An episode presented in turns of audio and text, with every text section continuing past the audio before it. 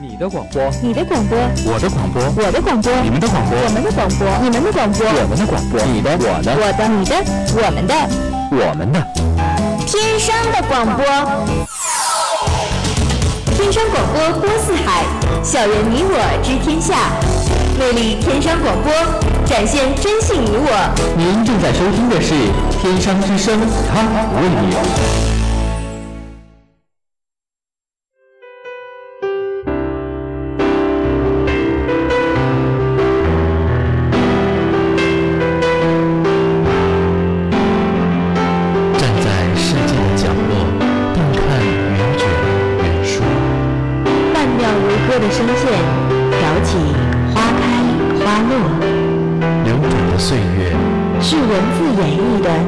漫烟火时而繁华转瞬宁静。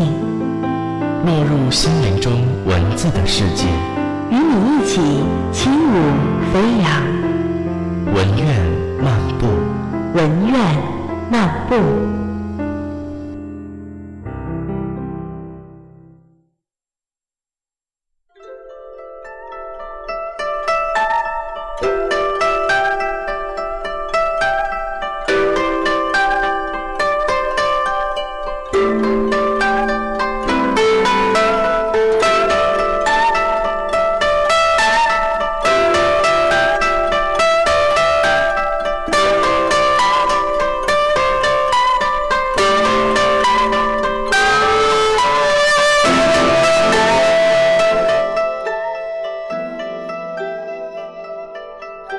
，Top Radio。好，欢迎在周二的下午准时收听今天的文乐漫步，我是你们的老朋友荣月。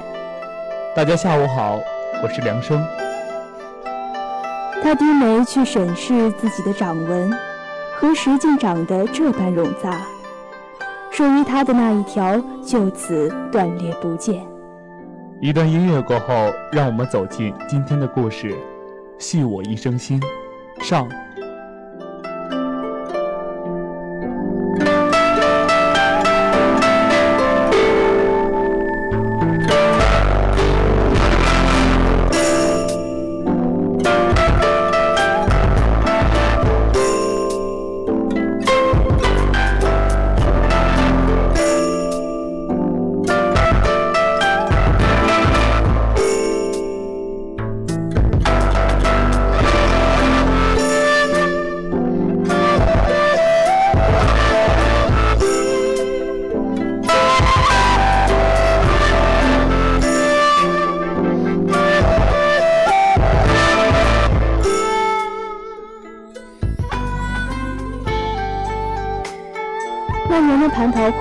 过去这么多年了，可是闲着无事做的小仙，如今还会时不时的提起几句，末了咂咂嘴，免不了一阵唏嘘长叹。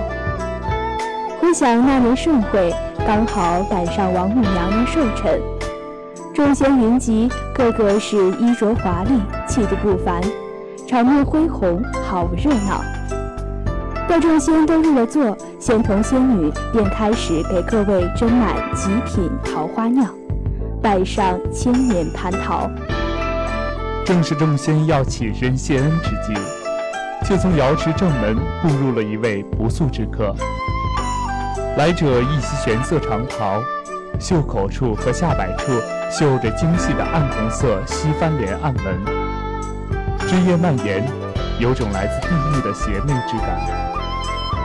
长眉若柳，身如玉树，银色的长发像九天之上的瀑布，以一根玄色发带随意束着，柔顺地垂在身后，衬得原本就白的皮肤好如上等的白玉一般。他并没有在意因众仙的注视，衣摆微摇，步步生莲，缓缓走过一棵枝繁叶茂的菩提树。碧桃色的粉色花瓣落在他的肩上和发上，那一刹那，便真的不食人间烟火，美而融化了。在场的女眷无一不看呆了眼。多华仙君已是公认的天界第一俊美，而就此时而言，竟不如这人那般邪魅不羁来得淋漓。就连在座的仙姿较高的长者也不得不腹诽：百里将的确美得有些过分了。天庭数年来都出了奇的平静，既无战火硝烟，也无喜事热闹，简直是一片死气沉沉。众仙们脸上虽未表现出什么，但心里是一致希望能有些热闹可以看的。王母等在兴头上，却在看见了百里将时，脸色瞬间难看了许多。但毕竟身为天母，迅速收敛了情绪。不疾不徐地开口问道：“百里将，你怎么不在你的和信宫管理百墓，倒走到瑶池上来了？”“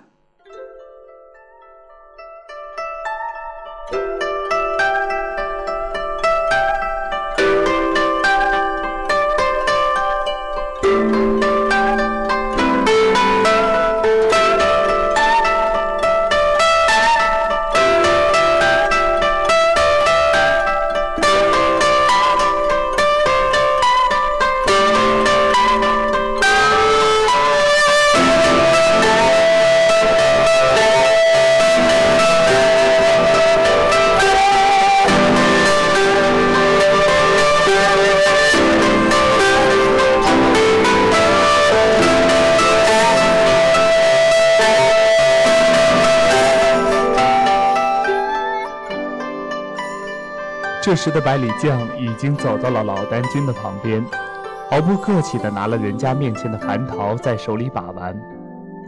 听闻王母的话，似笑非笑地回答：“是啊，我在和信宫日夜辛苦管理百木，没有功劳也有苦劳。想不到这蟠桃盛会，娘娘寿辰，也不知是哪个送请柬的仙童，竟会忘了我和信宫。”此言一出，众仙窃窃私语，王母的脸上更是青一阵白一阵。这天界上到上仙长者，下到仙童，谁不知道八千年八千年前百里姓银杏树仙一族，当年的族首，也就是百里将的祖祖祖祖祖爷爷所犯下的集结众树妖，试图夺取仙界的之首的滔天大罪。当年一战，众仙至今想起都心有余悸。所幸当年的族首计划失败，被判死刑。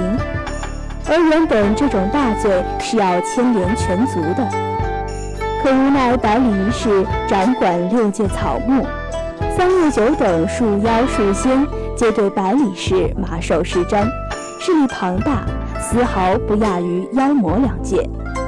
若贸然换了旁人管理，定会大乱。好在当时族首的儿子顾全大局，并无趁乱生机。玉帝念及这点，任命他为新一届的银杏族族首，继续掌管六界草木，并且为百里氏的宫殿赐名为和信宫，与和气有幸谐音，提醒百里一世要安分守己。不仅如此，之后天界任何盛会，天帝虽未明确规定，但百里氏从未收到过请柬，而百里氏也的确从此安分守己，管理百物，不问世事。可是几年前，自从这新一任的百里将承袭了他父亲的族首之位，天界便渐渐感受到了百里氏好像不再那么安分了。百里将像是压根就不知道族里的秘辛一样，视公规如无物，且无人可将其降服。既然他如此回答，王母当真不好再赶他走，只好视而不见，转而招呼众仙开宴。百里将薄唇一勾，满不在乎地笑了笑，自己找到空位坐下，自在的如同在自己的宫殿里一般。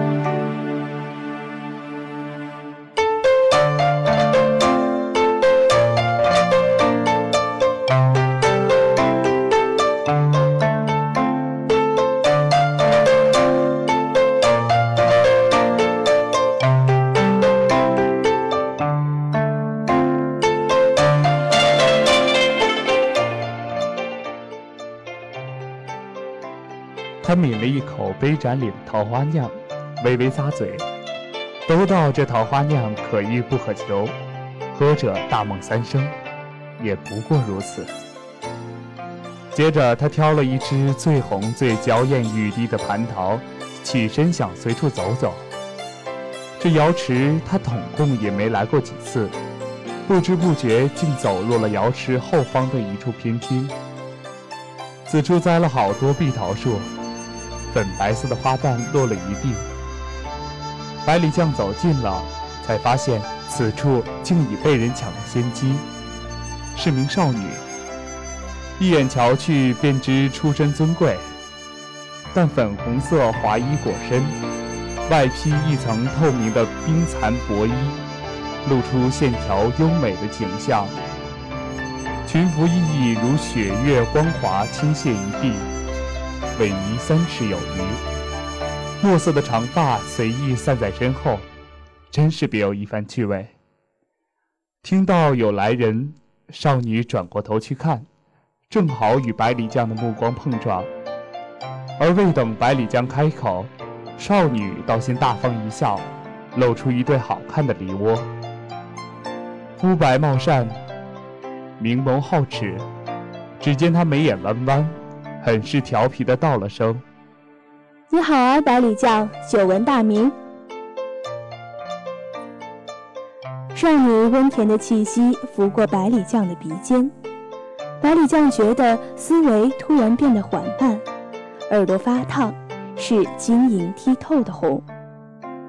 他使劲眨了眨眼，方才后知后觉，这是桃花酿的酒劲儿慢慢上来了。他眼角也开始微微发红。洁白如玉的脸煞是诱人。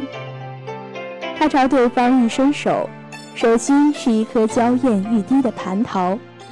他说：“喏，送给你。”可是那个时候，百里藏还不知道，当年的桃花酿在之后真的让他大梦三生。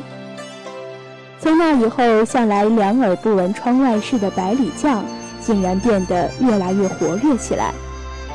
他能在半夜时用迷迭香弄晕看守南天门的天兵，然后和少华坐在高高的台阶上看远处明亮的星月。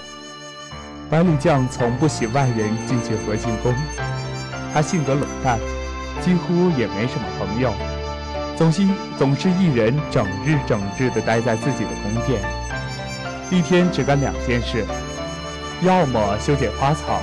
要么就泡一个漫长的花草浴。可是现在不同了，每隔几天，和信宫就会有一个人的到来，喝百里酱亲手泡制的花茶和清酿的竹叶青。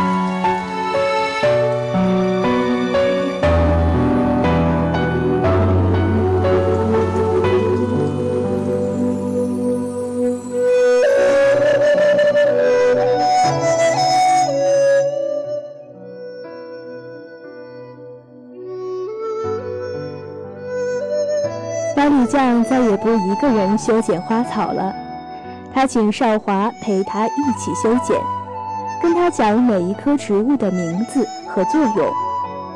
哪怕少华不小心剪坏了他好不容易从冥界移植过来的西方莲，他也咬着牙笑得无比灿烂，说：“没事儿，没事儿，一棵烂草而已。”路过的和仙宫小仙顿时满头黑线。虽然有人陪着修剪花草，可是漫长的花草浴还是百里将一个人。当然，他当下最大的心愿就是，不光是修剪花草，花草浴如果也有人陪，就真是极好的了。至于后面的故事，才子佳人珠联璧合，向来如此，不必多说。可那女子偏偏既要是东海龙王的小女儿少华。都知龙生九子各有不同。可龙王就这一个小女儿，疼爱的紧。在得知了女儿竟然私自将芳心交付于了百里氏，顿时没被气晕过去。八千年前的叛变之战，龙宫损失惨重，龙王的五皇子因此战而丢失了性命。从此之后，哪怕百里氏与天庭重修于好，龙王也放出话来。我东海龙宫永生永世都比都与百里一族势不两立。可是小公主出生太晚，这件事过去了太久，竟从未有人向她提起过这段往事。可是情这种东西，岂是可以随意控制，说不清，也道不明。龙王因此大怒，一状告到玉皇大帝面前。口口声声说百里将诱骗了自己的女儿，如泣如诉，玉帝无法不相信。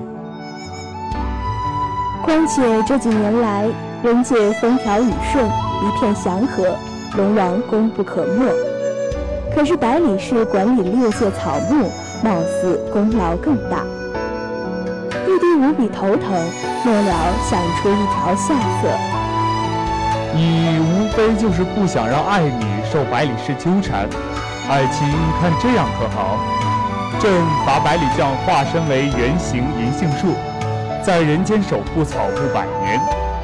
可若只罚他一人，百里一族并不会善罢甘休。可否两人并罚，让龙宫小公主下到凡间，体验做人的一生，可好？龙王想了又想，实在想不出更好的办法来。他疼爱公主，却并不溺爱。让那孩子去人间感受一遭疾苦安乐，也是好的。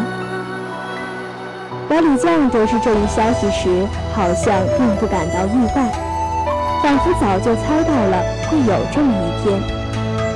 他满不在乎的一笑，好像一切尽在他的掌握之中。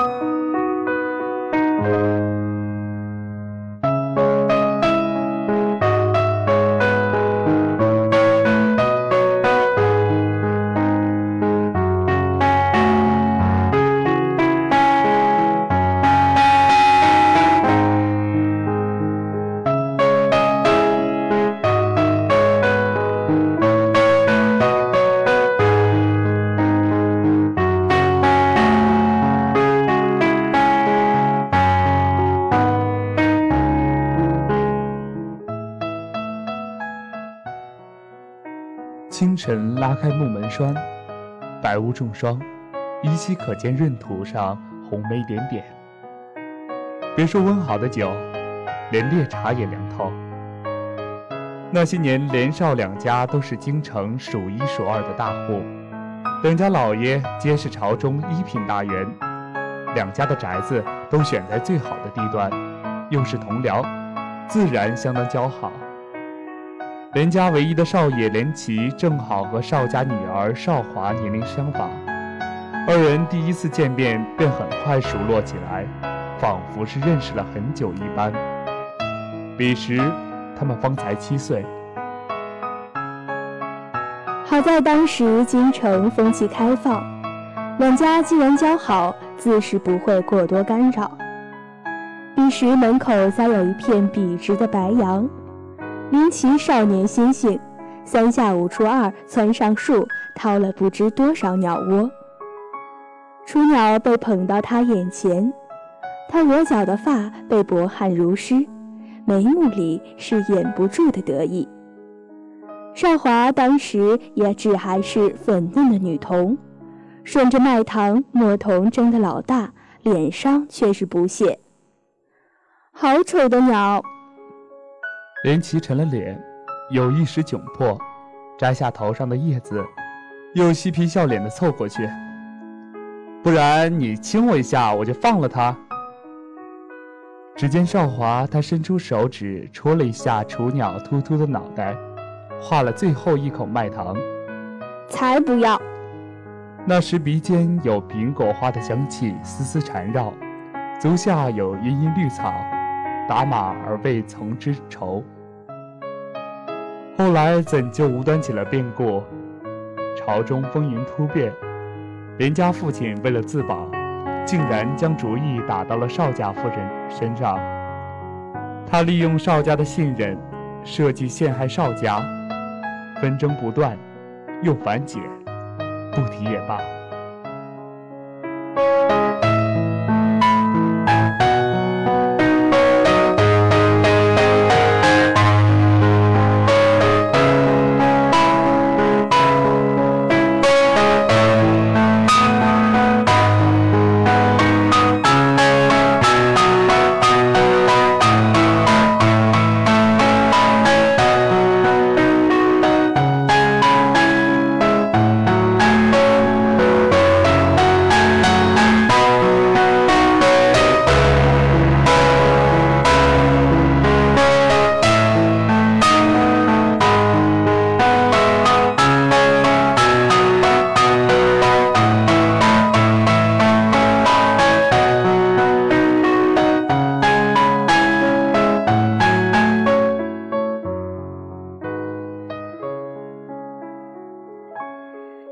邵家倒台后，林奇得知这竟是自己的父亲一手策划，悲痛不已。他难以置信，撞开父亲书房的门，还未开口，便扑通一声跪在了父亲面前。林奇好似丢掉了魂魄，眼眶猩红，质问父亲道：“父亲这样做，难道眼里当真就没有孩儿了吗？”你让孩儿今后如何面对少华？她可是我最爱的女子啊！连父做了这种见不得人的事，心中也是烦躁不已，却更是看不得唯一的儿子如此不成大器，重重的一拍桌子，怒吼道：“你当我是为了谁？你整天只知道跟邵家姑娘风花雪月，你可知道？”新皇登基，朝中风云突变，我不把邵家推下，就会有别人把我推下台。到时候，这偌大的连府，还有你、你娘，都会成为砧板上的鱼肉，任人宰割。你懂个屁！可是连旗已经浑浑噩噩，什么都听不进去了。他只知道，他终于要失去他的少华。只是往日种种琐碎，好比细密的玻璃渣嵌进他的脊椎，看似无伤大雅，他却夙夜难安。他低眉去审视自己的掌纹，何时竟长得这般冗杂？属于他的那一条，就此断裂不见。